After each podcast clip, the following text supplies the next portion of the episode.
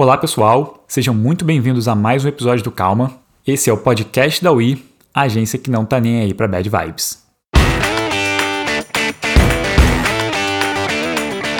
Para quem ainda não me conhece, eu sou Henrique de Moraes, um dos fundadores da agência, seu host por aqui, minha missão é fazer mais perguntas do que dar respostas. E sinceramente, é bem difícil para alguém tão ansioso e prolixo quanto eu. Para me ajudar nessa missão, eu trago convidados das mais diversas áreas e origens para bater um papo sobre vida pessoal, carreira, ansiedades, felicidade e, de verdade, qualquer outro assunto interessante que surgir. A agenda aqui é não ter agenda. Vale lembrar que no nosso site você encontra notas, links importantes e transcrições desse e de todos os outros episódios. Basta acessar ui.digital calma. Mais uma vez é wee.digital calma. E se quiser interagir comigo ou saber mais sobre a agência, os links para as redes sociais vão estar aqui na descrição do episódio.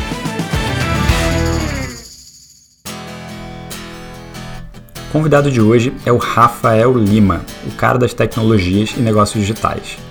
Rafa é empreendedor serial, está por trás de empresas como Impulso, HR Labs, Musing, Cobana, que é o antigo Boleto Simples, e muito mais.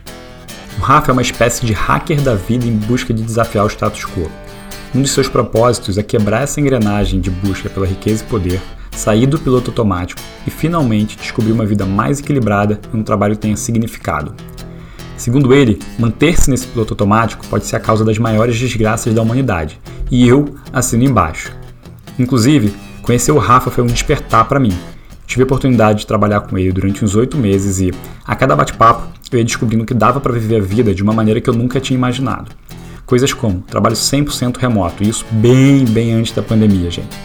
Viajar a maior parte do ano, não ter carro, não botar a vida no sucesso financeiro, enfim, muitos dos questionamentos que eu me faço hoje vieram dessas conversas que nós tivemos lá atrás, e isso, sem sombra de dúvidas, deixou minha vida muito mais rica. Então, esse bate-papo é uma maneira não convencional de agradecer ao Rafa por tanta coisa boa que ele trouxe na minha vida. E como que eu estou agradecendo?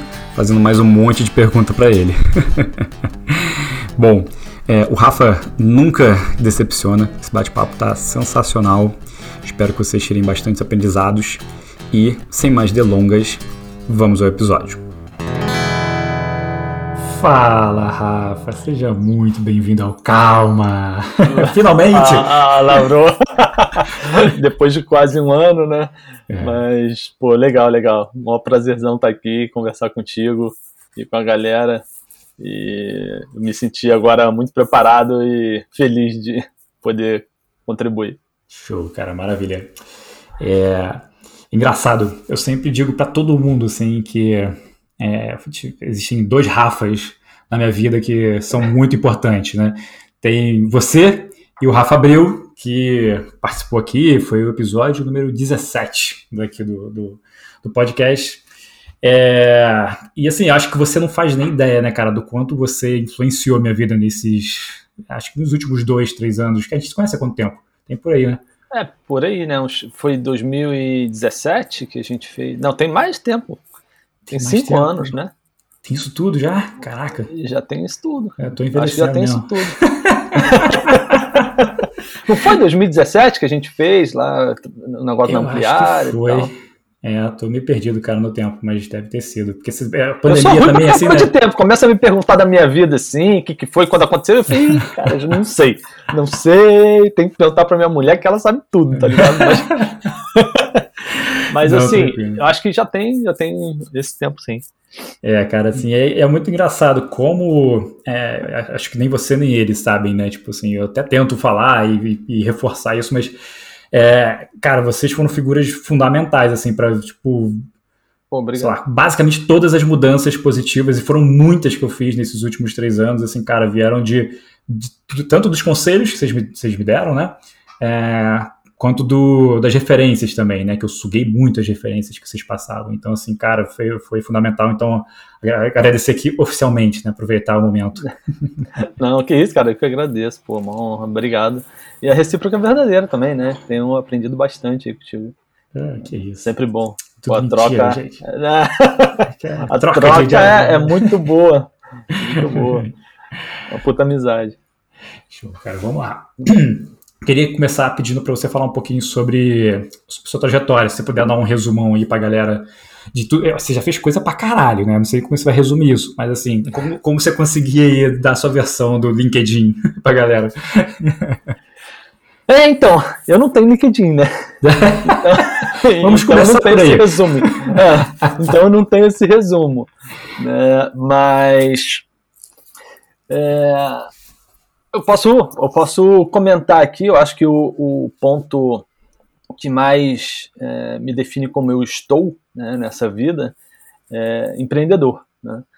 Eu comecei a empreender bastante cedo, né, mas não tão cedo quanto quando eu comecei com desenvolvimento de software, né, sendo programador. Então, pegando assim numa linha mais histórica, eu comecei com programação, né, aos 15 anos de idade. 15 anos. 15, né? Com 15 eu fiz o primeiro site, que era um primeiro site freela que eu ganhei dinheiro, né? Eu acho que eu eu ganhei, se eu não me engano, 90 reais para trabalhar um mês, para trabalhar um mês.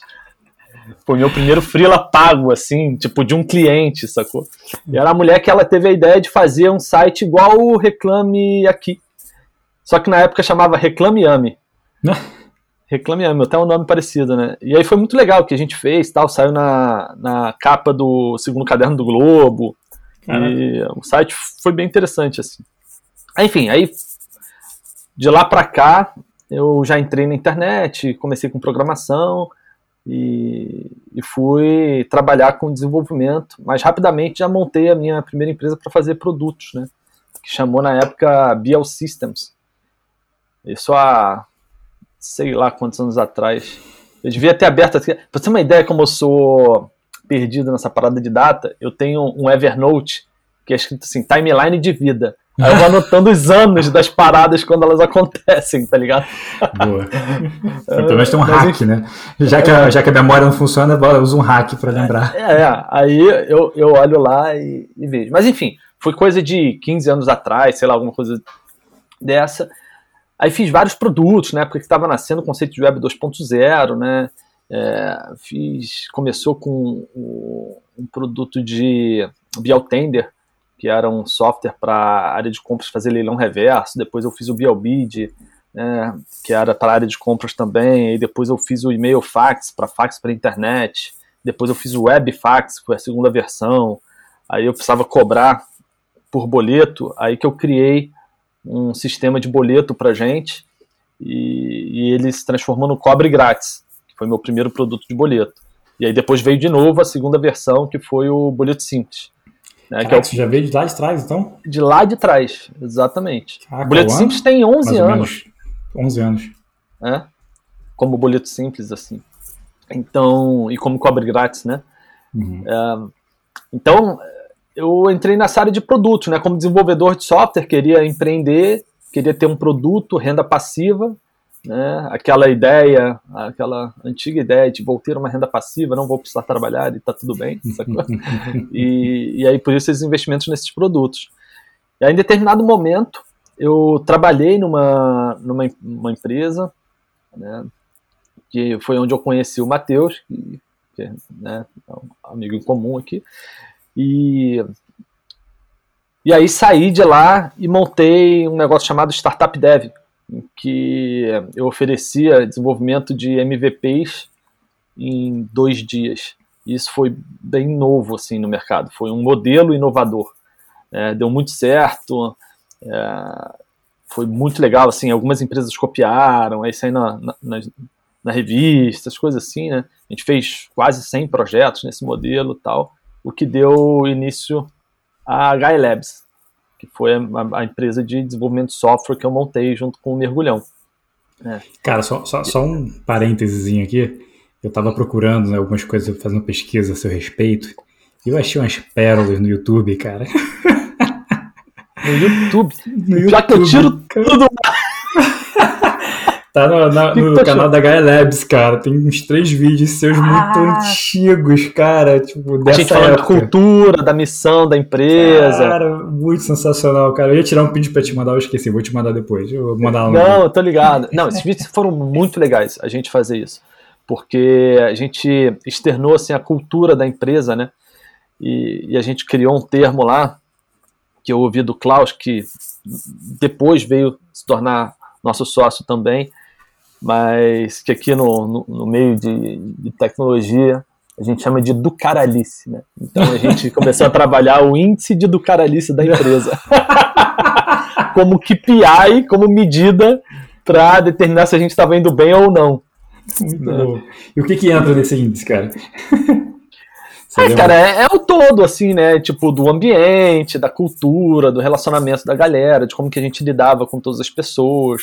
Né? Esse índice, ele foi refletido no nosso escritório, que é foi um escritório, pô, legalzão, com piscina de bolinha, com um barco. Eu comprei um barco aqui, meu irmão, um pescador, transformamos em sofá e botamos lá dentro. Essas, essas coisas assim que foi muito uma diversão da, da época, né? Sim. E uma rede no teto pra galera subir na escada, deitar, essas coisas, né? Fui lá, então, enfim, fui lá, participei, mergulhei na piscina de bolinha, fiz foto como todo mundo, marquei a Gaia Labs, que não era Gaia... Na época ainda era Gaia Labs? Eu não lembro. Era Gaia Labs, na época era Gaia Labs, isso.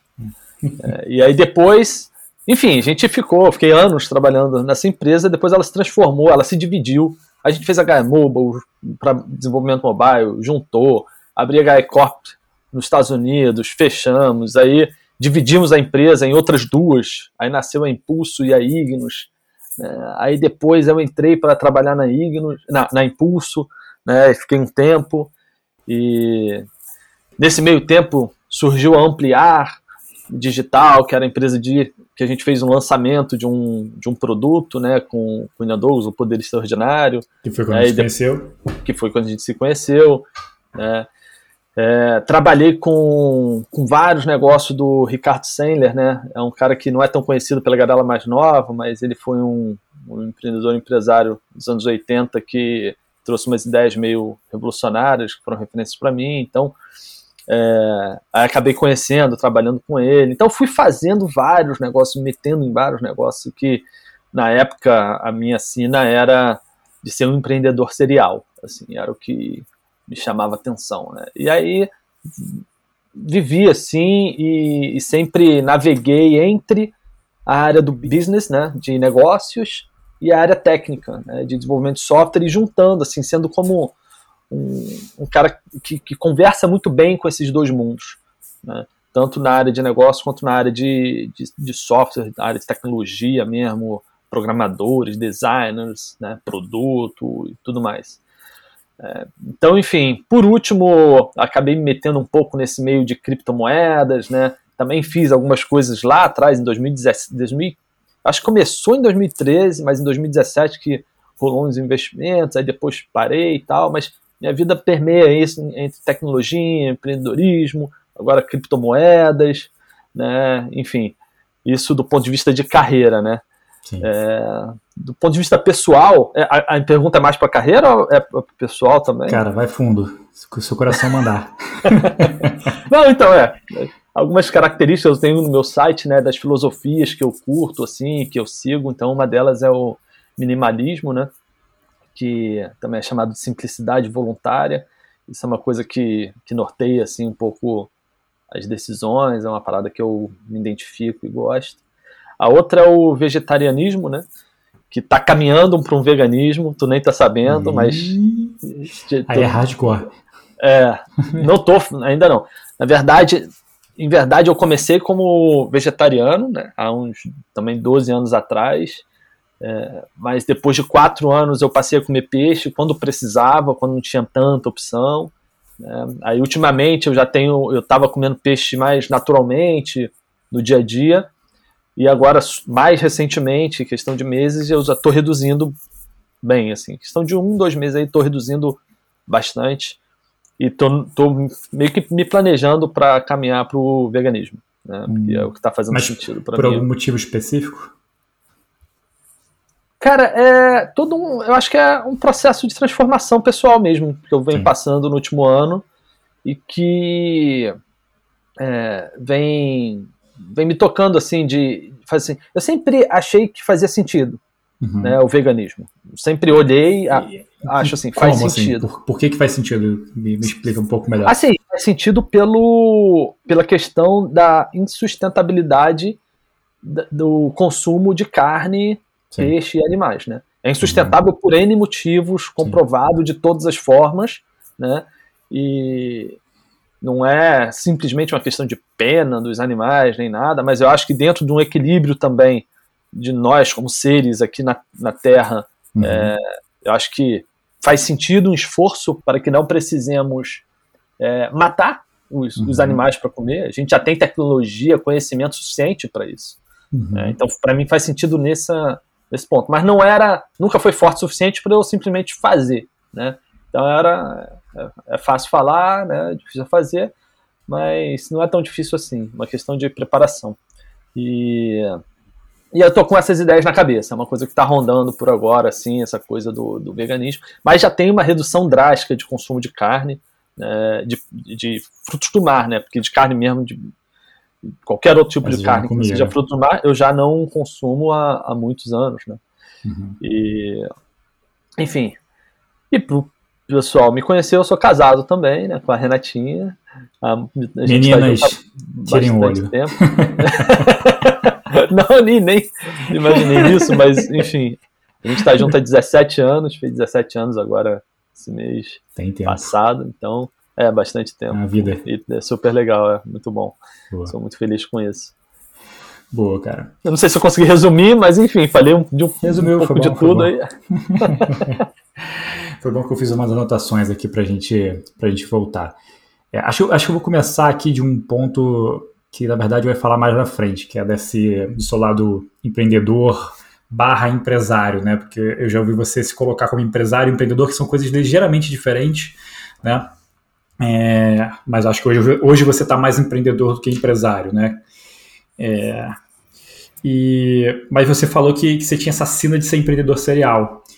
E eu lembro que, assim, sei lá, um ano atrás, mais ou menos, uma das últimas conversas que a gente teve, assim, que a gente falou, falou mais, por mais tempo, né? é, você tinha me, você me trouxe assim, uma visão de tipo, cara, eu percebi que eu tava fazendo tudo que eu, que eu falava para as pessoas não fazerem e tal, cara, com uma porrada de coisa, tentando fazer um monte de coisa ao mesmo tempo, rodar um monte de pratinho, e aí você resolveu tirar tudo, parar um pouco para pensar, refletir, assim, me corrija se eu estiver errado, tá? Assim, se a timeline estiver certa, enfim, você parou um pouco para pensar e acabou que você voltou e ficou só no, só no boleto simples hoje, né? Assim, o que, que, o que causou essa mudança? Assim, você lembra o que, que é? De onde surgiu essa necessidade de primeiro de parar e refletir sobre todas as escolhas que tinha feito e de depois é, escolher ficar só no boleto simples especificamente? Tá, legal. Então, foi nesse processo aqui da, da pandemia, né? Quando começou a pandemia, em março, é, eu e Renatinha, a gente decidiu por ficar só em casa sem pisar fora de casa. É, até um momento eu estava me orgulhando muito disso, assim, né? Fiquei, acho que dois meses, alguma coisa, três meses, sem literalmente pisar fora de casa, né? Uhum. Mas, é, dado tudo que eu estava passando e mudanças na empresa, lá nas questões com o impulso, eu estava com um negócio de meditação, né, chamado Musing, e que não estava dando certo e, e blá, blá blá blá blá blá, aquela coisa que tudo vai acumulando, etc. É, eu tive um período que eu fiquei bem mal na pandemia. Eu tive um surto, um burnout, né? E, e isso me afetou bastante por um tempo. Né? Foi um período bem difícil que eu passei, mas ao mesmo tempo muito transformador, assim. É, porque assim que eu comecei a me recuperar, é, imediatamente eu já meio que parei de trabalhar, tive que parar um pouco. Né, e, e, e, foi interessante porque eu continuava ainda assim trabalhando, só que ainda um pouco tal. Não teve um momento que eu cheguei e falei, cara, não vou trabalhar mesmo. Mas eu cheguei nesse ponto que eu tive que, né, e, e passei por isso. E, e, aí comecei a fazer terapia, né, com psicólogo, psiquiatra e tal. E essa coisa toda me ajudou muito para me recompor e reestruturar é, a minha reestruturar a minha cabeça, né, e, e, as energias e tudo mais. E aí quando é, eu comecei a, a repensar, assim, a melhorar, a passar por isso e, e, olhar, né, sobre outra ótica, eu comecei a repensar todas as questões da vida, né, e pensar muito assim, pô, o que, que foi que me levou até esse momento, né? O que, uhum. que qual foi a causa né, de eu ter passado por isso, de eu ter tido esse né, descontrole emocional e etc. E existem, assim, vem surgindo vários fatores, né? É, um deles que, para mim, pareceu muito forte foi a necessidade do controle, de controlar as coisas. Eu descobri isso. Né? É presente para algumas pessoas, mas é, não é um problema para a maioria das pessoas. Mas até onde eu já conversei, algumas pessoas que tinham uma necessidade de, de controle, naturalmente, até mesmo na forma de falar, né, de controlar a mente, de controlar a, a situação, de ter o controle sobre as situações, tiveram dificuldades na, na pandemia, porque a gente se deparou com um momento em que a gente não tinha controle nenhum de nada. Né? Então, an antes eu tinha um planejamento, né? Alguns amigos brincavam comigo que eu eu sabia certinho assim o ano que eu ia casar, o ano que eu ia ter filho e já estava tudo planejado assim, né? Isso é um, é um reflexo de controle, né? Então, é, eu, eu aprendi isso, eu percebi isso, né? Que, que tinha essa questão. E, e aí na pandemia a gente não tem controle sobre o que está acontecendo aí fora, sobre a vida, sobre o que, que vai acontecer no dia seguinte, né? É, e aí eu comecei a repensar e reaprender um bocado de coisa. Busquei novas fontes, né? Mudei meu estilo de vida, é, comecei a estudar coisas diferentes, novas, etc. Mas respondendo a sua pergunta especificamente, né? Eu parei para repensar assim, o que é importante e o que é relevante para mim. Uhum. Né? E o que, que eu estava buscando antes, qual era a minha, minha ânsia que me levava a ter esse comportamento. E era uma ânsia por um, um estado em que eu é, tivesse uma realização de um empreendedor, de um empresário que é, construiu a própria empresa com o próprio dinheiro, sem investidor, no bootstrapping e que vendeu a empresa e, e ganhou muito dinheiro. Uhum. Essa era a historinha que eu tinha mapeado para mim, que me contaram algum dia e eu acreditei que era legal. É, e, e aí eu vi que não precisa, né? É, assim, é, a gente não precisa de nada disso, a gente não precisa de absolutamente nada dessas é, do que a gente coloca nessas histórias, nessas coisas exteriores, né? E, e eu falei, dado que eu não preciso, tá tudo bem. Aí comecei a trabalhar a aceitação, né? A aceitação ela é muito poderosa. Então eu tive que aceitar o momento, aceitar as coisas como elas estão, aceitar a condição de que é, eu precisava fazer uma quarentena e não sair e não viajar né, e não estar com meus amigos, mesmo vendo é, amigos meus saindo e se encontrando e fazendo passeio de barco no Instagram. Uhum. E aí foi, foi todo esse, esse, processo que me levou a, a ficar mais sossegado, a, mais, a ficar mais quieto, né? E, e, e, aceitar e me satisfazer com o que eu tenho, dar valor ao que eu tenho também. Porque eu percebi que eu não dava valor ao que eu tenho, eu conquistava e depois queria mais. Então uhum. eu não dava valor ao que eu tinha conquistado. Né? É, é, eu dei pouco valor a, a, a, várias questões relacionadas a impulso, por exemplo, hoje eu percebo. Então, que é, né, que é a empresa que veio lá da, da Guy Labs, é a minha empresa mais antiga, que eu fiquei mais tempo, que mais cresceu e tudo mais. Né? É, e aí eu falei, cara, eu quero dar valor ao que eu tenho aqui, porque por mais que o Boleto Simples seja um, um negócio menor, né, que fature menos e que e tenha menos demanda, tá tudo bem. Já é legal. Já tem várias outras coisas muito boas que, porra, que eu faço, que eu me amarro, que eu fico super feliz. Então foi, foi todo essa, esse processo e, e essas reflexões que me levaram a ficar mais, mais quietinho assim e me desconectar dessa visão do, do empreendedor serial que hoje eu, eu, eu digo que eu não preciso para minha vida, entendeu? Tipo, Antigamente eu poderia dizer, embora eu não fosse, eu não lembro, assim, eu não tenho um registro exato, mas eu poderia dizer antes que, não, putz, eu ficaria mais feliz se eu tivesse várias empresas, e se eu tivesse vendido minhas empresas, alguma das empresas, e tivesse dentro dessa realidade. É, é, hoje eu tenho uma segurança absoluta de que eu não preciso disso, assim, absolutamente, assim. É, é muito doido, porque racionalmente, antes eu sabia que minha, eu não, não deveria depositar felicidade nisso. Eu nunca fui um cara de pensar em depositar felicidade em algo externo. Não uhum. era minha minha linha de raciocínio mesmo desde antes, né? É, eu sempre falei sobre o locus interno e locus externo de controle, né? Em que o locus externo você bota é, a tua felicidade, você bota a culpa das coisas, ou você bota. A culpa é pesado, né? Mas enfim, a responsabilidade das coisas, tudo fora.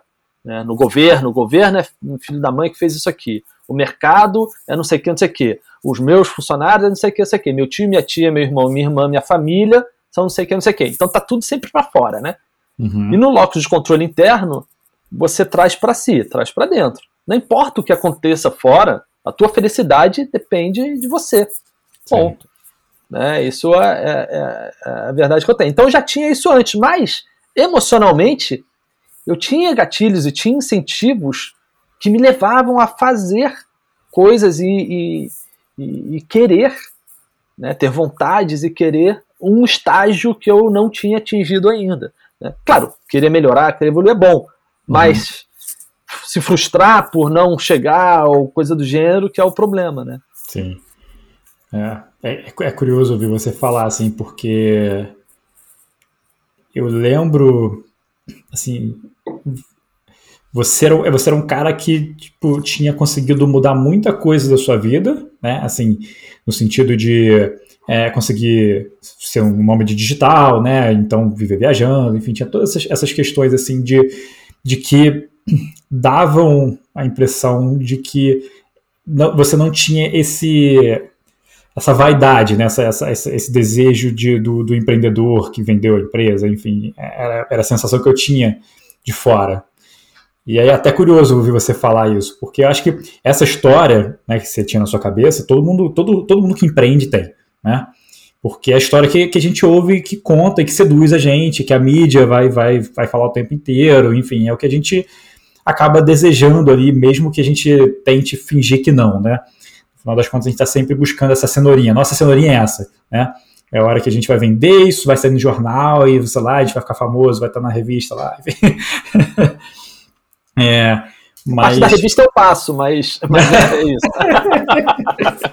Porque eu sou um cara meio avesso a mídias, né? Mas, mas beleza. Mas, beleza. É, mas, é, mas concordo, concordo. É até engraçado, assim, tipo, ouvir você falar, você falar sobre. É, você ter descoberto isso em você mesmo. Porque eu acho que, acho que você talvez nem falasse sobre isso porque você tinha uma, uma imagem sua e isso estava de repente muito interno. Não sei dizer, assim, não sei explicar, mas é, é, era, era muito mais uma coisa interna do que uma coisa que você externalizava, porque para mim você não passava essa história, por exemplo, entendeu? Isso, isso eu quis dizer. É, uhum. Inclusive, uma coisa que eu, adoro, que eu achava sensacional era que quando eu conversava com, com, contigo, assim, é, eu lembro assim, de uma conversa que eu tive especificamente, que a gente tava, tinha saído da casa do Matheus, e aí você estava falando sobre é, alguma viagem que você ia fazer, acho que você estava com uma viagem próxima marcada. Eu falei, cara, mas como é que você faz isso? Aí você falou, você passava tanto tempo fora. Eu falei, e como é que você faz com suas coisas? Falei, você falou, não tem carro e tal. E na época eu estava tendo conversas parecidas com o Gabi, de falar, pô, a gente podia passar mais tempo viajando, dizer, ah, cara, vamos, vamos cagar pro carro, sabe? A gente precisa de carro. Eu falei assim, pô, esse maluco, ele, ele é quem eu tô planejando ser. eu lembro muito de, ter, de ter tido essa sensação, assim, é, ele é quem eu tô planejando, sabe, assim, tô organizando. Acabou que veio filha, não deu para levar tanto essa vida de nômade, mas, enfim, é. né, temos tempo. É, mas essa coisa da história da nossa cabeça também, eu tenho lido muito sobre budismo, né, e, e o budismo fala muito sobre é, como todas essas histórias que passam na nossa cabeça, né, elas são, é, assim, são, são, são o budismo sabe nem, nem a ciência sabe de onde vem a, a consciência, né? O pensamento consciente. E isso é muito doido quando você para para pensar. É, e, e essa, essa voz que tem dentro da gente, né, que está o tempo inteiro ali, tipo, dando incentivos ou, na maioria das vezes, cobrando, né? É, porque normalmente a gente está muito mais olhando para o que a gente não tem do que para o que a gente tem é, essa, essa voz não, meio que não existe, né? Tipo, é uma coisa que surge do nada. E, e quando a gente começa a entender um pouco desses conceitos e começa a prestar atenção no, no que se passa na, na, nessa voz, a gente começa a perceber muita coisa sobre a gente, né? E essas, esses detalhes, assim, sabe? Do tipo, cara, por que, eu tô me cobrando isso? Ah, porque eu preciso, eu quero ter, sei lá, mais clientes. Mas por que, que eu quero ter mais clientes? Ah, porque eu acho que eu preciso ter mais dinheiro. Mas por que, que eu preciso ter mais dinheiro?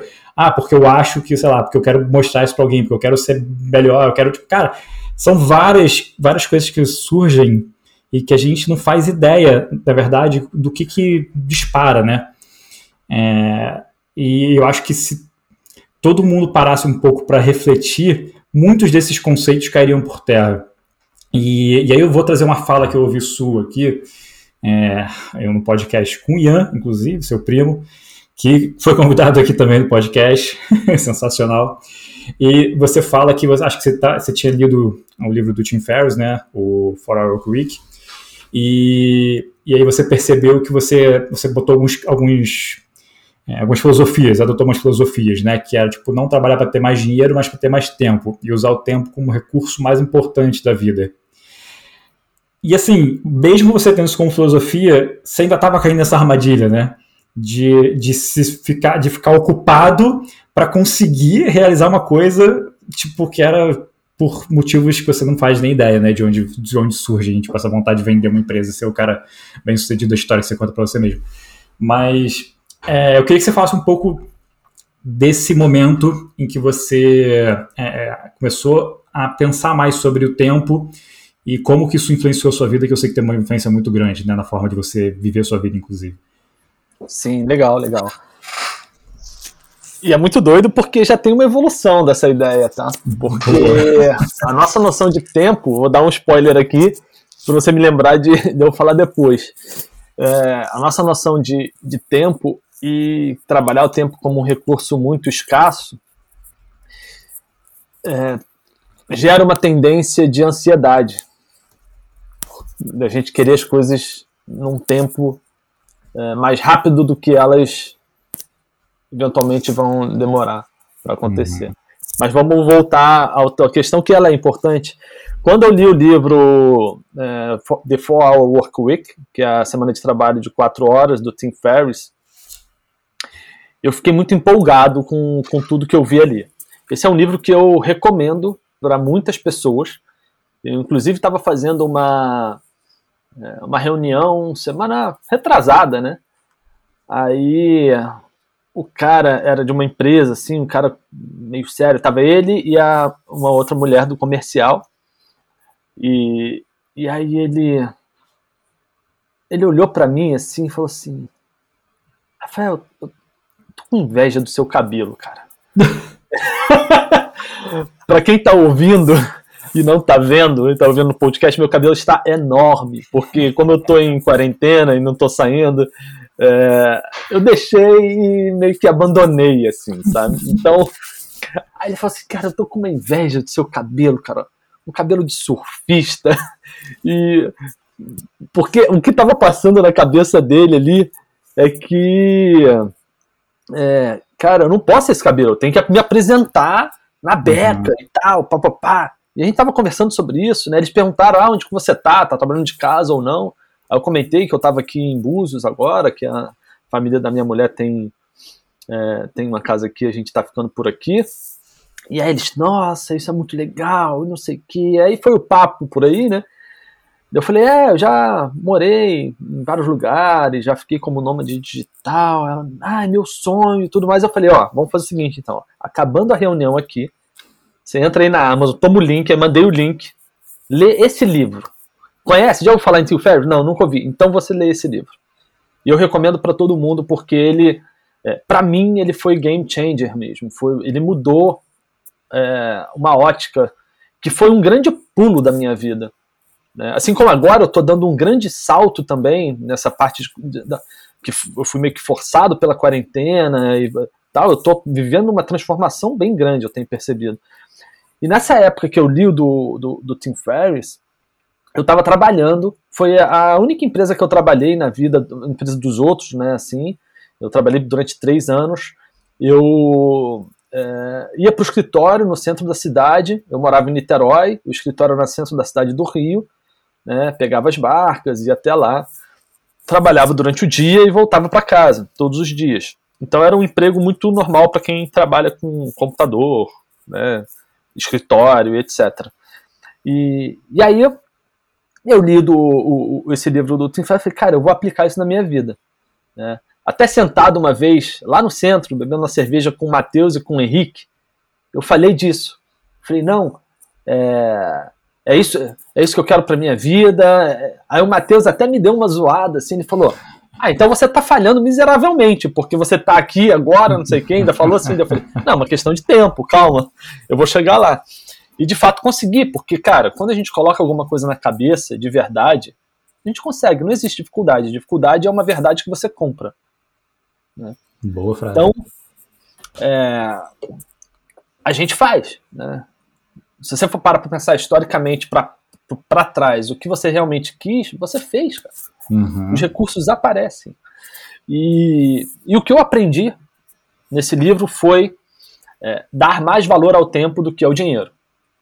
Basicamente, no que diz respeito a qualquer negociação que você vai fazer com o chefe, no trabalho e tudo mais. O é, que, que significa isso, basicamente? É, ao invés de eu trabalhar para ganhar mais dinheiro, para aumentar o meu poder de compra, é, eu trabalho para ganhar mais tempo e aumentar o meu poder de realização.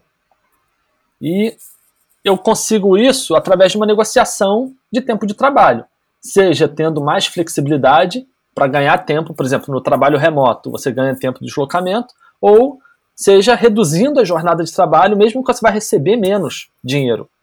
Porque eventualmente o que você vai fazer com esse tempo a mais pode te gerar mais dinheiro do que o dinheiro que você reduziu. Né? Então essa é a mentalidade que ele joga e, e não só isso, ele é um, ele é um, ele fala sobre é, lifestyle, né, que é estilo de vida, e fala sobre lifestyle hacker, né, que é você ser um hacker do, do, do seu estilo de vida, um hacker, só para também é, descrever, né, um hacker não é um cara mal que invade computadores, tá, por definição. Tem até uma nomenclatura para isso. É, esse cara é o cracker. O hacker é o cara que ele entende muito bem de um sistema a ponto de subvertê-lo. Uhum. Seja para o mal ou seja para o bem. Né? Então o conceito de hacking é você dominar uma parada e, e, para você poder é, tirar o me melhor benefício dali. Tá? Então ele, por exemplo, leu todas as regras lá de um campeonato e descobriu, de um campeonato de luta, e descobriu que jogando os adversários para fora do ringue ele ganhava uma pontuação a mais. E ele não precisava de muita técnica para isso, é, nem muita força. E ele ganhou um campeonato aplicando isso, basicamente. Então ele foi um hacker. Ele dominou o sistema. Ele entendeu o sistema e achou uma brecha para poder explorar e ganhou um campeonato sem ser o melhor, maior técnico e sem ser o mais forte. Sim. E então, vale dizer que o livro começa com ele ganhando o campeonato de tango na Argentina. Também. E aí é, é fantástico essa ideia de você é, explorar e ter outras atividades também, usar o seu tempo livre para fazer outras atividades e masterizar essas outras atividades. E foi isso que eu comecei a curtir muito e comecei a aplicar de fato na minha vida e abrir mão das decisões que diziam respeito a dinheiro. Tá? Então, é, enquanto eu estava nas minhas empresas, inclusive, eu viajei bastante, né? Fora a pandemia, nos últimos anos eu viajava cerca de quatro vezes por ano para uma viagem internacional. Graças a Deus eu construí uma condição para isso. Mas, veja bem, é, aplicando a, a mentalidade que eu aprendi nesse livro, que não é de de, de gastação. Não quer dizer que eu, eu era extremamente rico e estava fazendo viagens porque eu tô rico e não é esse o ponto. Né? Eu arrisco dizer que nas quatro viagens que eu fazia no ano, somando todas elas, eu gastava menos do que as viagens que uma pessoa que faz uma viagem por ano de férias gasta. Uhum. Porque daí é todo um outro conceito. Né? Um outro conceito de viagem, são viagens mais longas. Viagens mais longas são viagens mais baratas. Certo? Se você considerar o custo por dia. Sim. Então, eu deixo, eu, eu gastava na viagem, mas eu deixava de gastar em casa. Né? Esse é o conceito do nome digital. Então, enfim, às vezes a gente ouve um negócio desse, ah, o cara viaja muito, ou viajou muito e tal, não sei o quê, ah, para quem tem dinheiro é fácil e tal, mas não, não se trata disso. Se trata de toda uma reorganização das prioridades para conseguir fazer aquilo acontecer. Então, dali que veio a priorização para as viagens, a questão de não ter carro, de não ter coisas. Né? A gente chegou a ter dois carros populares, né? Eu e minha mulher, a gente vendeu os dois e ficou sem nenhum, usando Uber na época. É... E foi tomando decisões em que a gente priorizava as experiências de vida e o, e o bom uso do nosso tempo mais que é, as decisões de, de comprar, ter coisas, comprar coisas e por aí vai. Sim. E, e é, para uma pessoa que, sei lá, se interessa, apesar de a gente estar no meio da pandemia, né? E, é, esse tipo, esse estilo de vida está mais difícil agora. Mas para uma pessoa que está pensando assim, qual é, sei lá, a principal dica que você poderia dar assim para começar a, a se organizar para ser nome digital, por exemplo? É, para ler o livro. É, né? Assim, ler o livro. Nem todo mundo quer ser nômade digital, né? Assim, existem vários conceitos de nômade digital, por exemplo. É, tem um conceito lá é, do Vinícius Teles e da Patrícia Figueira, que é o casal Partiu, né, que é o nômade perpétuo. Eles são os nômades, são os primeiros, uhum. é o primeiro casal nômade perpétuo do Brasil. Tá? Então eles saem de um lugar, vai para o outro, e vai para o outro, e vai para o outro, e vai para o outro. Esse outro pode ser o Brasil, mas não importa, né? Então uhum. ele vai, ele realmente não tem uma casa. Tá? Então a minha dica para esse ponto específico seria, seria segui-los. Entra lá, casal partiu e busca a Patrícia Figueira e o Vinícius Teles e você vai achar, porque eles falam só sobre isso, eles são especialistas nisso. No meu caso, eu fui um nome digital, mas eu tinha minha, minha casa, minha residência no, em Niterói, né? É, e eu ia para o lugar, ficava um tempo e voltava. Uhum. Depois eu ia de novo e voltava. Ia e voltava. É, é uma outra dinâmica, né? Sim. Eu fiquei dois anos e pouco fazendo dessa forma. Às vezes eu ficava aqui duas, três semanas só, para ir para mais três meses fora. Então, é, mas são dinâmicas diferentes. Então, a, a minha dica seria seguir, buscar mesmo, é, em termos práticos, é, tem, precisa de uma organização financeira, assim, de, não de você ter muito dinheiro ou, ou guardar muito dinheiro, isso não, né, mas você tendo um fluxo de grana do seu trabalho, né, é, é, bom você é, reduzir os seus custos ao máximo aqui. Então, é, a gente fez isso, né, a gente é, simplificou muito a vida é, para poder, quando você estiver viajando, não ter outros custos por aqui. Sim, custo fixo, e, né? Custo fixo, né, e tal. Então é mais nesse aspecto, assim. Mas com, com relativamente pouco dinheiro é possível viajar, e aí quanto mais dinheiro, quanto menos dinheiro você tem, dá para você ter mais conforto ou menos conforto, né? Uhum. Enfim, é, mas é viável, é viável, e para uma pessoa que tem que, né, que mora numa cidade grande, tem os custos tradicionais que todo mundo tem, né, talvez com filho, mas com carro, com todos os. Né, TV por assinatura, plano de saúde e não sei o que, bababá, aquela história toda, é possível até viver de forma nômade gastando menos. E isso o Vinícius ensina e ele é caso vivo disso, assim. Sensacional. É. Boa. E, e é, você também já trabalha é, 100% remoto há muitos anos, né? Sim. Acho que você foi a primeira pessoa, inclusive, que eu conheci que era 100% remoto, e quando eu conheci você já era há anos. então, assim, eu estava bem atrasado. O, mas a gente entrou numa realidade agora em que está todo mundo, né, vivendo esse, esse regime, e, e, assim, o que eu tenho percebido é que a maioria das pessoas não sabe muito bem como lidar, né? E o que está acontecendo é que as, as linhas ali de trabalho e vida pessoal estão ficando todas embaçadas e a maioria das pessoas está trabalhando mais. Até porque, assim, você tem uma, mais cobrança, porque o seu chefe também provavelmente está trabalhando mais, todo mundo ali na cadeia está trabalhando mais, e aí você não sabe, às vezes, nem, tipo, como você é, resolve isso, tentando eliminar, por exemplo, parando tal X horário, enfim, esse tipo de coisa.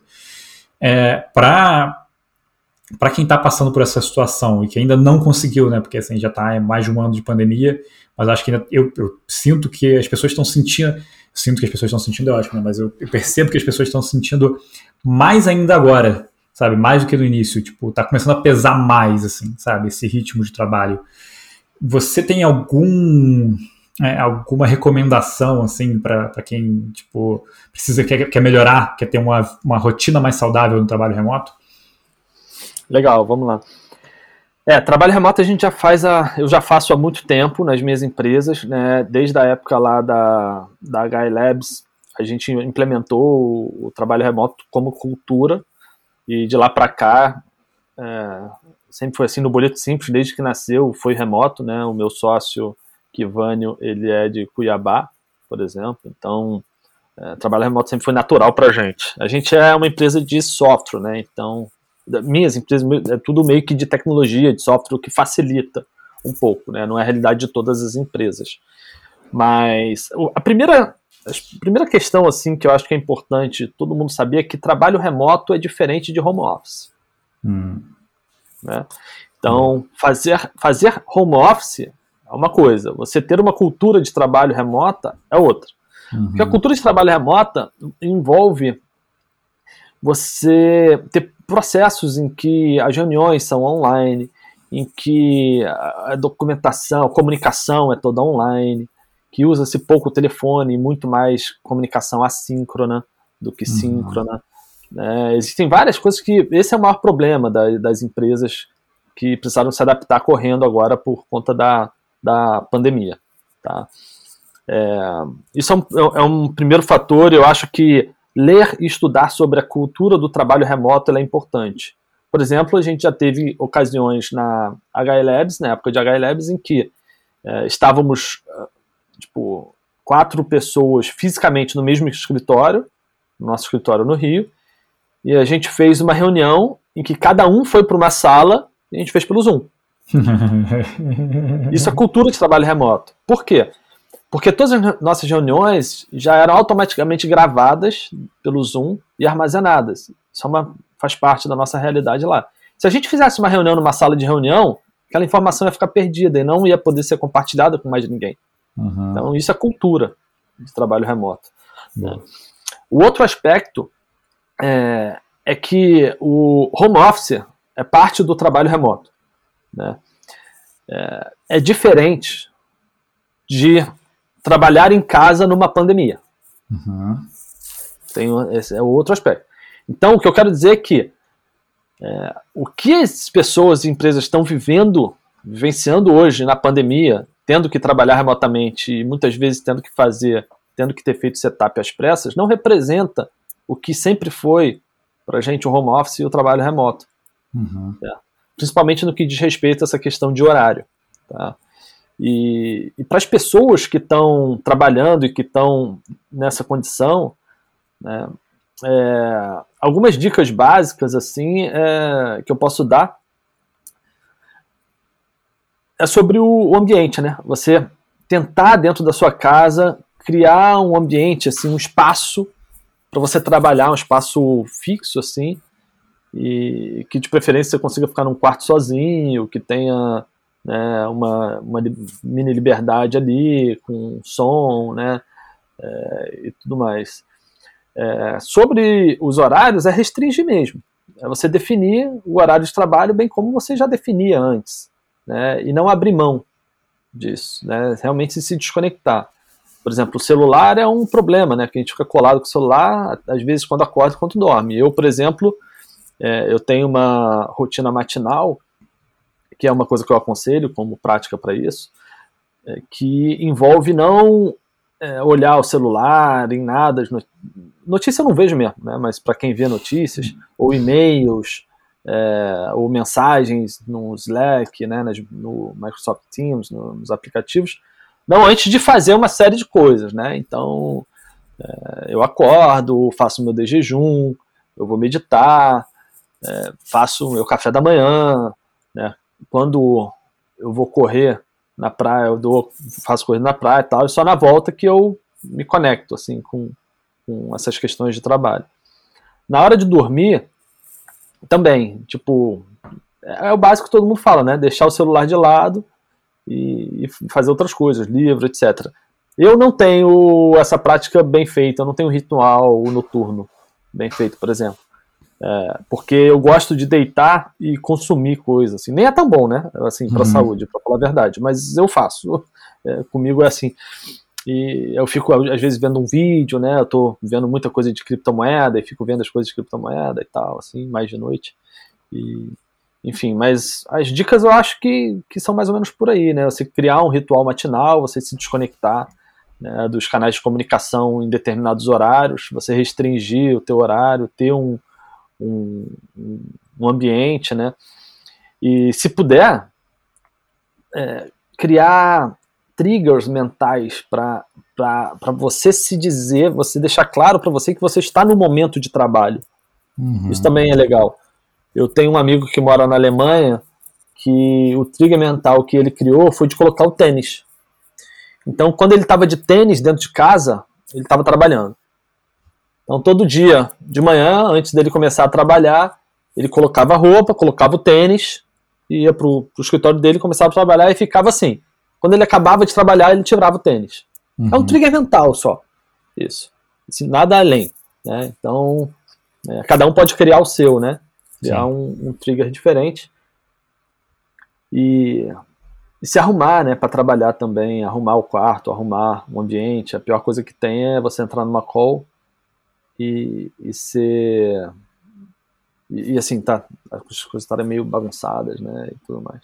É. Acho que acaba sendo importante também esse hábito de deixar o celular aqui, né, onde a gente está agora, né, no apartamento, tem um segundo andar, onde é o escritório. Então, assim, cara, foi o que me salvou, porque quando assim, tem os dias, especialmente que eu estou mais estressado, é isso, eu largo o celular aqui e só vou ver depois de tomar o café da manhã do dia seguinte. Quando eu vejo, de vez em quando ainda deixo para ver mais tarde. E que é um hábito que é difícil, assim, de, de se implementar, mas, cara, é tão relevante, porque hoje mesmo, por exemplo, eu acordei, aí eu tava com o celular lá embaixo e eu olhei o WhatsApp, tinha mensagem de cliente reclamando de coisas que eram, assim, para mim não faziam sentido. E eu já fiquei estressado, já comecei o dia estressado. Então, assim, cara, é muito, muito relevante, é, especialmente é, nas ferramentas de comunicação que não tem essa divisão, né? Tipo, Slack é de trabalho, sua família não tem grupo lá, seus amigos não vão te mandar mensagem lá, então beleza, é mais fácil. Agora no WhatsApp você abre, você vê todas as mensagens mesmo que você não abra, você já sabe que tem aquilo ali te esperando, já causa uma ansiedade. Então, eu acabei é, criando esse hábito de largar o celular aqui em cima, para não, não correr o risco de olhar, ver que tem mensagem, já ficar nervoso, ainda mais eu que sou muito ansioso. Eu vou querer olhar, vou achar que deu merda, que, eu tenho que resolver alguma coisa rápido, enfim. É, uma outra coisa engraçada que eu lembro que você me passou, cara, no início do, do, do Ampliar, e que eu, eu gravei até hoje, eu passo para a galera, que é de, primeiro, passar sinais quando você está falando em videocall, tipo, fazer assim, sabe, tipo assim, tudo mais, porque você normalmente fica mutado e as pessoas muitas vezes ficam com cara assim, tipo, ah, mexendo o cabelo e tal, você fala assim, caraca, eu tô um tédio aqui, né, falando, tipo, e aí eu falo isso muito com o time lá, e, é, e de estar tá sempre com a câmera ligada. Então, cara, que isso é muito clássico da galera, especialmente em reunião de manhã, não ligar a câmera e aí você é, tem um ponto que é muito importante que as pessoas não se ligam, que é, se você está num dia ruim, por exemplo, está meio de mal-humorado, sua expressão normalmente vai passar. E você fala, vou fechar a câmera porque eu não quero que as pessoas vejam. Só que não, pelo contrário, você precisa ligar, porque senão você não vai. A, a pessoa que está tá tocando a call, ou que você, o seu gerente, seu líder, qualquer coisa, não vai ter nem empatia de entender que você pode estar num dia ruim e não te encher a porra do saco. Então, assim, é, isso foi uma, uma parada que eu aprendi com você, cara, lá no início, assim, que, que ficou, assim, eu percebo muito hoje em dia, né, com essa coisa do, do todo mundo trabalhando remotamente. E uma, uma dica que eu vi também uma vez, que eu não, eu não faço, mas tem a ver com esse negócio do trigger que você falou, que é do Guga Mafra, eu acho, acho que é esse o nome dele. É, ele fala que, que no início ele também tinha essa coisa de não, não saber onde era a linha de trabalho, é, vida pessoal, não sei o que e tudo mais. E ele começou a bater o ponto. ele, ele, falou, cara, era mentalmente, mas eu, ele falou, cara, eu criei o hábito de toda vez. Ah, acabei de trabalhar, beleza. Estou plac, batendo, batendo meu ponto aqui virtual e descia. Porque ele falou, cara, a partir de agora acabou meu dia de trabalho. Sabe, tipo assim, acabou, minha cabeça mudou. Porque acho que o maior problema é esse. é você não ter mais essa sensação de, tipo, ah, o trabalho acabou, eu estou indo fazer outra coisa, né? Que, tipo, às vezes você tinha ali o, é, o, o, trecho de, de trabalho para casa, onde você ia desligando, ia ouvir uma música, ouvir um podcast, comprar uma coisa do mercado, e agora não tem mais isso. Então, é, você ter esses, de fato, essa, essas, essas pequenas mudanças sutis, assim, que mostram que você ah, acabou o, o, dia de trabalho, que você está começando o dia de trabalho, são de fato muito importantes. Embora eu fale também ainda é, com isso, mas eu, pelo menos a coisa do celular, assim, já me ajuda bastante. É, isso é bem importante. Não, tem várias, várias dicas, assim, né? É, uma delas são as notificações, você não deixar ligadas as notificações né, no celular, enfim. É, eu faço isso também. É, sobre essa coisa da câmera que você falou, é realmente muito importante. As pessoas não sabem quão importante é, porque quando a gente está conversando, se vê, é, melhora o nível da comunicação de, uma, de um outro grau, assim, é outro Sim. patamar, né? Então, sem dúvida, essas são, são boas dicas aí que eu acho que todo mundo pode, pode seguir. Eu, eu também não, vou ser sincero, que eu não tenho essa coisa de, ah, acabei o trabalho aqui, pá. Tipo, eu não faço isso de uma forma tão rígida, mas também não me incomoda, não me atrapalha. Aí uhum. eu sei maneirar bem. E eu gosto muito também de dar umas paradas durante o dia, eu acho que isso é importante, a gente faz reuniões, às vezes muito uma depois da outra, né, bem direto assim, e você parar para sair, dar uma volta, voltar, se permitir né, ter outras atividades mesmo durante no meio da tarde, eu acho que é legal também. Assim. Sim, verdade. É, cara, uma das, das suas características que eu acho que é, que é muito marcante, pelo menos quando eu te conheci, eu lembro que, que eu ficava. Foi uma coisa que me impactou, é que você é um cara muito sincero, né? E, inclusive, para lavar roupa suja aqui, você, para quem não sabe, que é uma curiosidade, o Rafa foi a primeira pessoa que eu convidei para podcast e meu primeiro não. e, e, o não foi pautado na sinceridade, assim, isso que é, que é maravilhoso. E eu não sei se depois a gente, pode contextualizar a, a história para não ficar uma coisa tipo, nossa, que cara maldoso, porque não foi. É, mas é, é, muito interessante, assim, e, e, e, você também aceita muito bem sinceridade, né? Porque, assim, isso é um ponto importante, né? Senão você estaria só cuspindo ali, tipo, foda-se e, e no, no, tipo, ah, se você falar a sua verdade aqui, vai, não, cala a boca aí, sentar lá, Cláudia. Não, não era assim. Você sempre aceitou muito bem também, tipo, sempre foi muito aberto, sabe? Tipo, é, quando eu ia falar com você, tipo, problemas que estava tendo, ou qualquer coisa, ou até falar, dar feedback para você também, enfim, cara, sempre foi super aberto, super receptivo. É, isso, isso foi uma característica que você assim, nasceu desse jeito ou você desenvolveu isso com o tempo? Eu acho que pode ser uma característica um pouco nata, assim, já. Uhum. Eu não lembro de nenhum evento em que eu tenha buscado ou aprendido ou feito algo com o objetivo de é, trabalhar com sinceridade ou dizer não ou coisa que o valha. É, eu é um dos valores que eu tenho, né, na minha vida, a, a, sinceridade, a verdade, enfim. Quando eu era muito novo, eu tinha até problema quanto a isso. Eu lembro que, assim, era um problema para mim ter que falar a verdade, cara, sempre e tal, enfim, não, não conseguia às vezes nem omitir algumas coisas que não vale a pena eu fui aprendendo aos poucos o outro lado, né? Uhum. E, que também é importante. Mas eu acho que meio que sempre esteve presente. Né? E, e, além da infância, assim, tipo, você teve mais velho, você teve algum momento que isso atrapalhou ou você acha que ajudava mais do que atrapalhava? Porque assim, não, só pra, só pra, só pra, o brasileiro ele não é um cara que está muito acostumado, né? Não é um povo que está muito acostumado com essa sinceridade. Assim, vamos ser sinceros. É porque tem, tem, várias, tem várias facetas, né? É, a gente pode ser sincero sem ser agressivo. Sim. A gente pode ser sincero sem ser grosso. A gente pode ser sincero sem ser um cavalo. Sim. E a gente pode ser sincero com muita amorosidade. Mas o meu problema é que eu não era só sincero. Eu era um cavalo muitas vezes. então me fez muito mal, claro. Inclusive, é, todos os tipos de relacionamento, não só trabalho, como família e tal. E eu, eu enfim, hoje eu já não acho que eu sou tanto assim. Né? Porque antes eu era sincero, mas eu fazia questão de ser assim. Uhum. Sabe? Tipo aquela coisa, não, isso é valor, isso é, tem que ser assim, senão é palhaçada. Não, pô, o outro, eu tô falando que é, o outro que aceite, coisas do gênero, né? Mas agora uhum. não, entendo que é, a gente pode ser bastante sincero e, e bastante é, cauteloso na forma de falar e cuidadoso nas palavras, que é o, o mais legal, né? Sim. Então, assim, eu acho que sempre foi muito bom eu, eu ser sincero e acho que falar a verdade é, é uma parada meio básica, assim, que deveria permear, embora tenha pesquisas aí, né? Tem um Netflix, tem um, um, documentário sobre isso, que fala só sobre a mentira, de um cara que é um, um cara que pesquisa sobre essas paradas. Eu não sei o nome dele, cara, para poder dar referência aqui, mas é, é bizarro, assim, como que muita gente assume as mentiras que fala, como que as pessoas encaram esse tipo de coisa, né?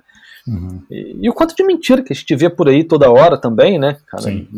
Para tudo quanto é lado. As pessoas reclamam de fake news e de governo, mas elas são as primeiras a falar mentira torta direito para tudo quanto é lado, em todos os casos. Então, assim, com, com que autoridade tem para reclamar? Né? E, e, como que quer que seja diferente se nós mesmos não, né? A sociedade não está sendo diferente. Então, é tudo, não tem nem o que reclamar, é, é sem sentido, né? Uma reclamação Sim, é completamente inócua, é, uma, é solto. Então, enfim, é, eu acho que é positivo, agora tem que saber sempre a melhor forma de fazer. Né? E Sim. por não saber a melhor forma de fazer, eu acho que foi negativo para mim em, em, alguns aspectos, em alguns momentos. Né? Relacionamento com a família, relacionamento com, com a minha mulher. E, e, no trabalho também, em alguns casos. Eu não sei pontuar um caso assim, sabe, que uhum. tenha ficado marcado, mas é, eu acho que você está fazendo essa pergunta muito relacionada à questão do, do como falar não, né? Sim, tipo... também. É, até para contextualizar aqui, né? Eu falei do, do, do não, do, do, primeiro não aqui do podcast. E aí, é, na época, o Rafa ele estava como mentor da agência, né? Tava ajudando a gente lá com uma, série de, de, de, questões que a gente tinha, mas especialmente o ponto principal era aumentar nosso faturamento. Né? e aí é, a gente estava com uma porrada de tarefa para fazer, eu resolvi montar um podcast no meio de um monte de coisa para resolver. E aí eu falei com o Rafa, pô, Rafa, tô com vontade de fazer isso aqui, não sei o que e tal. Falei, pô, queria que você fosse o primeiro convidado. Ele falou assim, eu não lembro exatamente, as palavras exatamente, mas falou uma coisa tipo, cara, fico muito feliz, lisonjeado, mas, cara, eu acho que você não deveria estar montando o podcast agora, e portanto eu não vou aceitar, porque você tem que estar focado nas coisas que a gente que a gente está combinando. E eu, é, faz sentido. é, enfim. Esse foi o, o contexto, mas assim, eu tenho uma, sobre o podcast também, eu fui um pouco relutante. Eu estou abrindo uma, uma exceção aqui para você, de fato, porque eu eu trabalho, eu, me esforçar é meio forte, né? Mas eu trabalho proativamente para não aparecer, hum. certo? Então isso é uma questão certo? É, hoje eu não tenho Facebook, não tenho LinkedIn, não tenho Twitter, não tenho Instagram. Tenho contas nesses todos, porque já tive um dia. Só Facebook que eu nunca usei na vida mesmo. Né? Mas o resto eu já tive contas, tem um histórico de mensagens minhas lá. Né? Você pode achar, mas está completamente inativo e eu não entro mais nesses aplicativos. Não, não sinto a necessidade e não uso mais. É, quando alguma, assim mesmo, essa mesma reunião que eu tive, que o pessoal, o cara falou do meu cabelo, falando, conversamos, ela falou, pô, eu te procurei no LinkedIn, como é que eu, eu te acho? Eu falei, não acha. ela, mas você não tá no LinkedIn? Falou assim, indignada, sabe? Eu falei, não, eu não tô no LinkedIn, eu não faço parte do LinkedIn. Ela ficou falando, fazendo não, assim, com a cabeça, virando a cabeça, assim, né? Tipo, tipo, como é, como é que pode? Né? Era, era o que passava na cabeça, eu acho. Então, assim, esse é um esforço para não não não estar tá em, em, voga mesmo. E aí, por um tempo eu fiz algumas palestras quando eu estava bem no começo lá na parte de, startups, no meio de startups, eu fiz mentoria, é, Startup Weekend, Startup Farm e tal, tal, tal.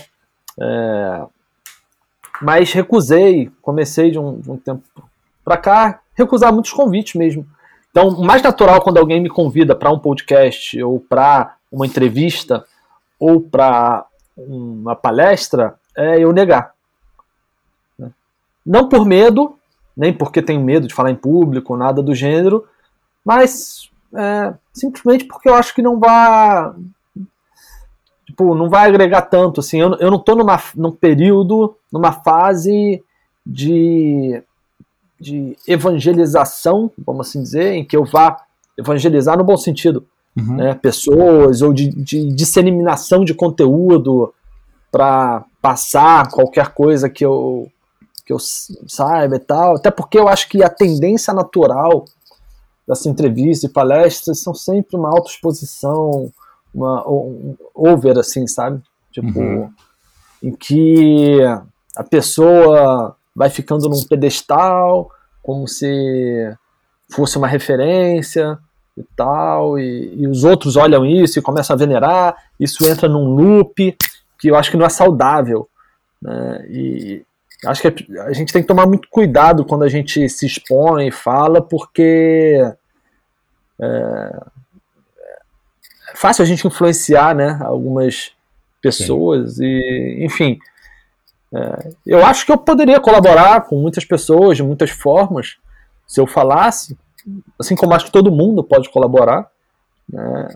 mas ao mesmo tempo não acho que eu tenha nada de especial que justifique é, aparecer e, e falar. Não, não, senti até agora no coração assim, tipo, pô, essa linha aqui, ou isso que você está é, fazendo, ou tal. É, eu acho que seja faça sentido e, e vale a pena né, qualquer tipo de investimento do gênero. Então, é, como eu sei que eu também sou um cara que eu não gosto de mídia, né? É, eu, não, eu, não, consumo mídia, eu não consumo notícias, eu não leio jornal, eu não leio sites de jornais, eu não é, consumo, seja qual for o canal, é, notícias e esse tipo de coisa. Então é meio que um contrassenso. Quando eu tive como CEO da, da Impulso, por exemplo, tinha a questão, né? A gente já contratou uma assessoria de imprensa e aí tinha essa coisa de aparecer e tal, e isso era um, era um problema para mim porque eu não queria, uhum. entendeu? Começar a ser visto como um papel, porque, enfim, vai, um pouco de crenças pessoais mesmo do, do que, que é relevante do que, que não é relevante, né? Uhum. E traz muita vaidade, é, esse tipo de coisa, muito ego. E é o tipo da coisa que não, não vale a pena, eu acho. Sim. Mas, querendo ou não, mesmo sem isso, você, cara, assim, engraçado, acaba influenciando bastante gente. Porque na semana passada eu conversei com a Débora Folani, por exemplo, e ela falou, cara, de você com carinho, assim, tipo, da época do Startup Farm, eu acho que vocês se conheceram, alguma coisa assim, ou antes, não sei. E, cara, ela falou que você foi uma mega influência na vida dela. E, tipo, já conversei com outras pessoas também que têm esse, esse carinho. Eu já falei aqui no início. É... Sim, mas eu só acho legal. Eu acho bom isso. Eu acho legal isso. E reconheço. E, e acho. Agradeço, assim. Reconheço que isso acontece.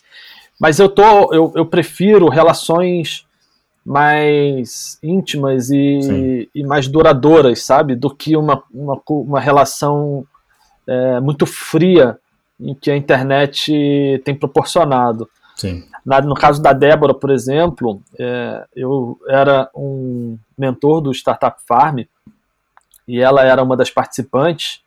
E eu sempre tive um faro muito bom para identificar uma galera boa, assim, potencial. Essa parte eu nunca me arrependi, assim. Eu, das vezes que eu fiz e, e tudo mais, eu gostei do resultado depois.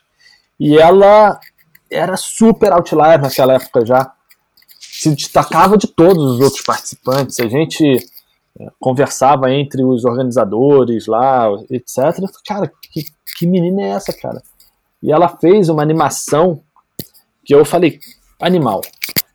E quando ela disse que ela tinha vontade de trabalhar com isso, fazer isso, eu falei, eu vou ser o seu primeiro cliente, então. e, e assim foi.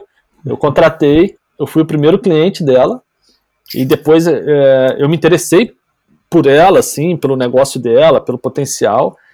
É, e aí quis até ser sócio dela durante um tempo, sacou? Nessa cena de ter vários negócios, né? Não rolou. E ótimo. Né? Mas eu fiquei quase um ano fazendo mentoria com ela. É. Tipo, quase um ano que eu fiz uma mentoria bem, bem profunda com ela e, e foi animal, assim, muito bom. E eu vou acompanhando. Hoje eu peço para ela a opinião das coisas, uhum. ela que me dá mentoria, é uma troca muito saudável, muito legal. Maneiro. Eu gosto assim, entendeu? Porque a gente constrói alguma coisa mesmo, né? Sim. De verdade. Hoje em dia eu tenho feito também as mentorias, não de forma mais. Com ela foi gratuita, porque foi o que eu estava fazendo na época. Né? Depois eu fiz as mentorias profissionais, né? como a gente fez juntos também. Uhum. E hoje eu tenho feito com alguns amigos, mas sem cobrar, assim. Sem essa coisa de quando eu falo mentoria aqui, só para contextualizar, eu não estou falando do mercado de infoprodutos que a galera faz mastermind, mentoria, não estou falando disso, sabe? Uhum. É, eu tô, tô, falando quase uma pseudo consultoria, né? Que a gente conversa, Sim. trabalha juntos, um a um, um a um, Sim. sempre para mim. É, eu, eu, eu gosto eu trabalhando junto com os sócios da empresa, porque a gente vai ver cada dor, cada ponto, cada coisa que acontece. Como eu já meio que passei por isso, né? Até um tamanho de empresa, pelo menos, que foi o tamanho que a Impulso tomou e o tamanho que o Boleto Simples tem, eu consigo pegar dores de quem está começando e, enfim. Mas eu estou fazendo para amigos só, assim, sabe? Pessoa, pô, Rafa, tem como me ajudar aqui? Ver como... Aí pessoas que souberam, já que eu já fiz mentoria e tal.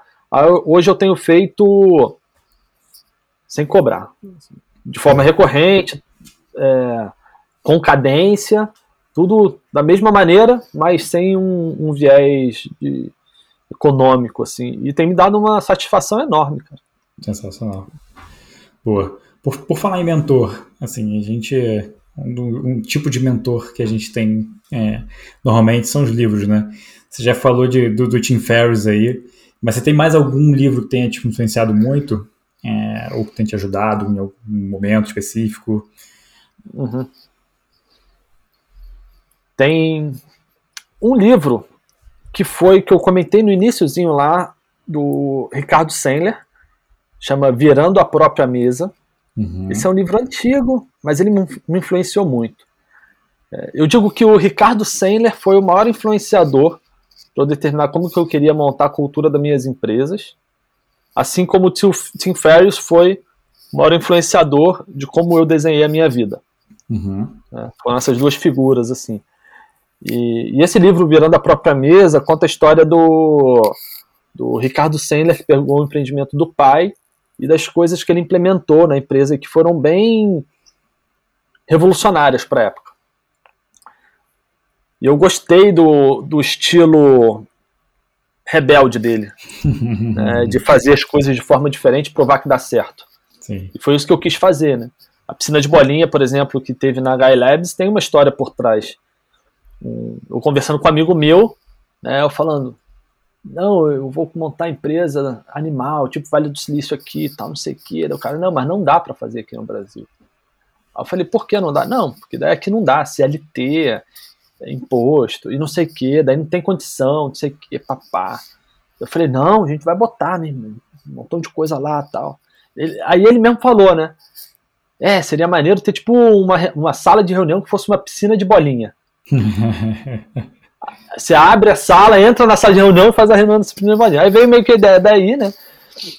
E eu falei, não, vai ser possível. Então representou para mim ser possível fazer uma empresa diferente, uma empresa com uma cultura diferente e tal, né? Então essa ideia eu sempre gostei. Eu, eu bebi um pouco da fonte do, do Ricardo Sandler. Isso muito, muitos anos antes de eu conhecê-lo, né? Eu uhum. nem imaginava em conhecê-lo, assim, tal. Depois que eu vim a conhecê-lo, a gente trabalhar junto, fazer negócio juntos, fui sócio dele por um tempo em vários negócios e foi bem legal. A gente fez negócio lá na. Eu aprendi bastante, ele me deu acesso a muitas pessoas que eu não teria acesso com facilidade, me abriu algumas portas e caminhos, que me fez permear por, por alguns grupos, por exemplo, grupos de CEOs, presidentes de grandes empresas aqui no Brasil, para eu saber bem o que eu não quero também. Então, mas esse foi um livro. Agora, do ponto de vista sem ser empresarial, assim, pessoal, Teve um livro que eu li mais recentemente, agora nessa minha última fase, vamos assim dizer, que foi o O Poder do Agora, do Eckhart Tolle. O Poder do Agora, uhum. Esse livro, para algumas pessoas, é um livro místico, que elas chamam, que é um livro que cada vez que você lê, você tem uma interpretação diferente, né? Uhum. É, já tive amigo meu que começou a ler e parou no meio, e tiveram algumas pessoas que gostaram demais, assim. Mas é um best-seller, né, com milhões de cópias vendidas. Ele é tido como um dos um, um, um guru, assim, de espiritualidade como um todo, sem ligação com religião. E ele traz um conceito que para mim foi muito game changer, assim, que é o conceito da, da separação de nós, assim, como ser e da nossa mente. Uhum. Tá? É, é, eu olhei essa questão por uma ótica que eu nunca tinha olhado antes. Eu comecei a meditar em 2018, eu acho, que foi quando me deu um estalo de criar a Musing com o objetivo de levar a meditação para as empresas. Foi uma das startups que eu criei aí e que acabou não, não dando muito certo. E aí eu entrei para esse mundo da meditação, do mindfulness e tudo mais. Pá. Então, já tinha alguma ligação. Mas quando eu li o, o, o livro O Poder da Agora, embora ele em alguns momentos seja até bastante repetitivo, né, é, eu achei muito bom, porque ele vai explicando sobre óticas diferentes a mesma coisa. E, e o entendimento sobre o que, que é o viver o agora, para mim, se aprofundou bastante. Né? Bastante, assim. Né? Porque a gente ouve, né? É, cara, a vida é o momento presente. Sim. É esse instante. O passado não existe mais. O futuro ainda não chegou. E o passado e o futuro, eles só existem na mente humana. Uhum. Ele não existe para o passarinho, ele não existe para a árvore, ele não existe para o peixe, para o cachorro. Certo? E nós temos dificuldade de viver esse presente, né? Sim. E, e, e, viver esse presente é algo que eu acho que eu ainda estou descobrindo o que é. Uhum. Porque conceitos que vêm a partir daí, que foram animais para mim, assim. A mente, ela não dá conta da existência. A gente não vai perceber a verdade, entender a verdade com a mente uhum. apenas. A mente ajuda. Uhum. Mas não é, não é com a mente. As questões mais profundas da vida e do universo, elas são supramentais. Uhum. Certo? E, e se a gente se, se atém à mente, a gente fica muito limitado uhum. para a percepção do que é o mundo. Certo? Sim. E eu antes dava muito valor à mente, cara. E o ocidental dá muito valor à mente. Sim. Né? Uma, eu quero ser uma pessoa inteligente. A pessoa que pensa demais é uma pessoa que é valorizada. Uma, né? Um raciocínio lógico brilhante. É, isso é super valorizado no, no Ocidente. Sim. Mas o nível de. de né, o, o, como é que eu posso dizer assim? A forma que a gente usa o pensamento e o volume de pensamentos que a gente é, se atenta e se apega né, com a mente, ele é, chega num nível de ser doentio. Né? Eu acho que a, a humanidade, de certa forma, vem, vive uma doença mental sem saber que vive essa doença mental. Sim. Que é o de pensar demais e se envolver demais com os pensamentos. Sim. Né? E essas foram as questões que eu fui, fui, descobrindo a partir daí, a partir das leituras que vieram daí. Né? E, e, e, é muito legal ver essa diferença da visão das culturas ori é, orientais, né, comparadas com as culturas ocidentais em relação a isso, com a visão de que é, as mazelas do mundo e, e o sofrimento ele está todo na mente, todo na mente e que se você começa a se distanciar da mente, se colocar como um observador né, e se desapegar do seu pensamento, você consegue começa a sentir uma realidade diferente. Sim. É, sensacional. É, era o que eu estava tentando, de alguma maneira, explicar lá atrás, quando eu estava falando do budismo, né? É, até eu tenho um livro do Sam Harris, que é Waking Up. Waking Up, ah, é uma coisa assim. É, despertar em português. Em que ele fala que. Ele faz, ele faz algumas comparações assim, que são muito fodas, mas uma delas que marcou muito é: se você estivesse andando na rua falando em voz alta, as pessoas te tomariam como maluco, né? Mas você está o tempo inteiro falando com você mesmo na sua mente. Você está fazendo isso, você não está expondo. Você está conversando com você mesmo. Que voz é essa? Com quem você está conversando? Sabe? Tipo assim. Então para para se perguntar isso. Você não está conversando com ninguém. É, é coisa de maluco mesmo, sabe? Tipo assim. E aí ele traz assim. Mas não é coisa de maluco, é coisa de ser humano. Sim, é coisa de ser humano, mas coisa de maluco ele quer dizer assim, que a é, gente sim. julgaria como, sabe? Então por que, que a gente não julga o nosso pensamento internamente? Só quando a pessoa externaliza? Porque a pessoa ali ela só perdeu um filtro, sabe? Mas ela está fazendo a mesma coisa que a gente já faz, sabe? Isso. E aí é, ele, ele traz umas reflexões assim que são bem maneiras nesse livro também. E eu, eu, eu ouvi falar desse livro do Poder do Agora para um outro livro de meditação, é de meditação na verdade, sobre é, budismo, mas é uma historinha bonitinha, que é de um repórter é, americano, eu esqueci o nome agora. Ai, falei tanto desse livro há pouco tempo, é, mas é bem legal, assim, é um, um, jornalista americano famoso que ele, ele leu esse livro e ele, ele ficou tão curioso que ele começou a, a pesquisar tudo de budismo, de ele, foi, ele foi, na verdade, uma busca, assim, para tentar encontrar outras pessoas que pensavam igual, aí se encontrou no budismo, e ele tinha um preconceito, é, é 10% mais feliz. É, tá. do Dan Harris, é o nome parecido. É, e ele fala, e ele fala que, que as pessoas no trabalho dele começaram a achar que, que ele era meio maluco, porque isso tem muito tempo, né? Na época a meditação e o budismo não eram tão aceitas. E, e ele inventou esse mantra, uma vez ele falando com a amiga dele, ele falou assim, ah, por que, que você faz? Por que, que você pratica meditação? Ele falou assim, ah, porque eu me sinto 10% mais feliz. E ela, como assim? Isso não parece uma coisa mágica e excêntrica e maluca, sabe? Parece uma coisa muito tangível. E ele começou a falar, é, usar essa frase para convencer as pessoas, para mostrar que, tipo, cara, uma coisa que simplesmente deixava ele melhor, ele se sentia melhor fazendo, sabe, praticando. E aí com isso ele foi trazendo mais, mais gente, foi convencendo as pessoas e ele escreveu o livro dessa jornada dele, né? Porque ele era muito cético, usava droga os caralho, até ele, tipo, é, ele conhecer esse livro do Poder do Agora, aí ele começar a se aprofundar no estudo, chegar no budismo e aí, tipo, é, até onde ele está hoje, que, enfim, ele pratica meia hora de meditação pelo menos por dia, enfim, ele fala como, como melhorou a vida dele, todos os... Bem legal, o livro é uma historinha super rápida de ler que eu, que eu recomendo, assim, porque traz muitas, muitas referências, inclusive, né, para você depois pesquisar. É, uma coisa vai puxando a outra, né, porque Sim. a gente vai entrando nesse processo, então...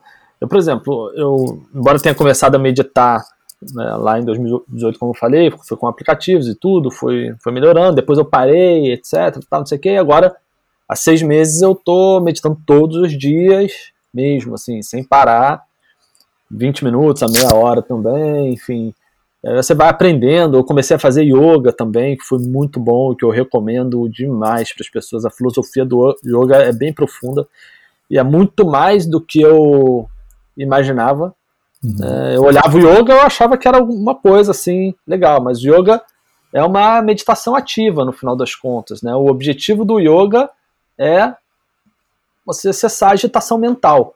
Sim.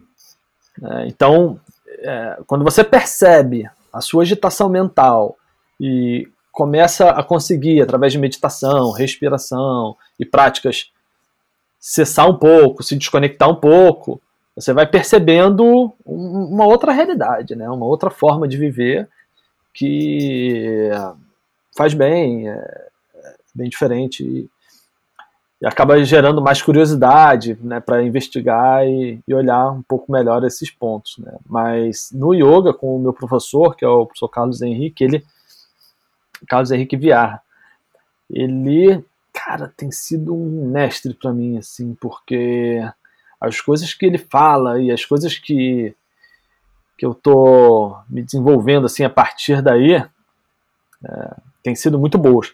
Primeiro no exemplo, né? Assim, eu, eu falei né, dessa coisa de uma maneira melhor de falar, né, pode ser verdadeiro, mas sabendo jeitinho. o cara parece que escolhe cada palavra. Hum. Cada palavra que, que ele vai usar, sabe? E, e, você percebe o carinho ali na, na história e tudo mais. E aí você começar a entender né? Eu, eu já tinha muitas crenças, né, por ser espírita, então vidas após a morte, né, que nós somos um, um ser diferente do, do que a gente vive aqui como corpo e por aí vai. Mas ainda assim foi possível aprofundar, né, pelo entendimento de que somos no limite seres do bem, seres de luz que dado as nossas vivências, realidades, etc., começamos a, a, a, a criar, é, construir muitas barreiras, muitas coisas em cima disso, que, que traz uma percepção difusa, né, e que faz com que às vezes a gente comece a buscar fora, né, como se um dia eu fosse descobrir a felicidade ou fosse chegar a alguma coisa. No entanto, tendo todos os recursos e tudo dentro da gente. É. Absolutamente dentro da gente. É, então, ao invés de tentar buscar fora, o, o lance é, é, percorrer um caminho de volta, né? Um caminho de volta para casa. Sim. Então, aí quando você vai entendendo essas questões e, e percebendo, etc., vai abrindo um campo de possibilidades muito grande assim para viver numa uma situação mais tranquila, mais em paz, né? Independente do que aconteça externamente. Boa, cara. Acho que é um bom lugar para gente, a gente encerrar o bate-papo, cara. Rafa, brigadaço pelo seu tempo, cara. Obrigado pela generosidade de é, ceder e abrir mão da sua do seu do seu sigilo aí, da sua privacidade. Não, que isso, também não é aqui, assim. Cara. Não, eu tenho que tomar até cuidado, né? Vai que de repente eu participo de outro, porque dá até aqui. Aí fala, não, mas ele falou aquilo, né? é, não, mas é, eu, eu voltei para você, né? Falando para a gente gravar, eu fiz questão porque eu queria, é uma honra muito grande. Eu vi o trabalho que está fazendo, o podcast me ajudou né, eu te falei isso, né, então é, com muito carinho que eu estou aqui falando essas coisas aí para ver se, se se consiga colaborar aí com também um pouquinho com, com quem vai ouvir. Com certeza, cara, colabora muito. Obrigadão, cara, pelo seu tempo. Obrigado você, Henrique. Sucesso aí. Um abraço a todos que estão ouvindo também e muita paz a todos. Hey pessoal, vou ficando por aqui. Só lembrando que no nosso site você encontra as notas, links importantes e transcrições desse e de todos os outros episódios. Basta acessar o i.digital calma. E também, se quiser interagir comigo ou saber mais sobre a agência, os links para as redes sociais vão estar tá aqui na descrição desse episódio. Então, muito obrigado pela audiência e até o próximo episódio do Calma.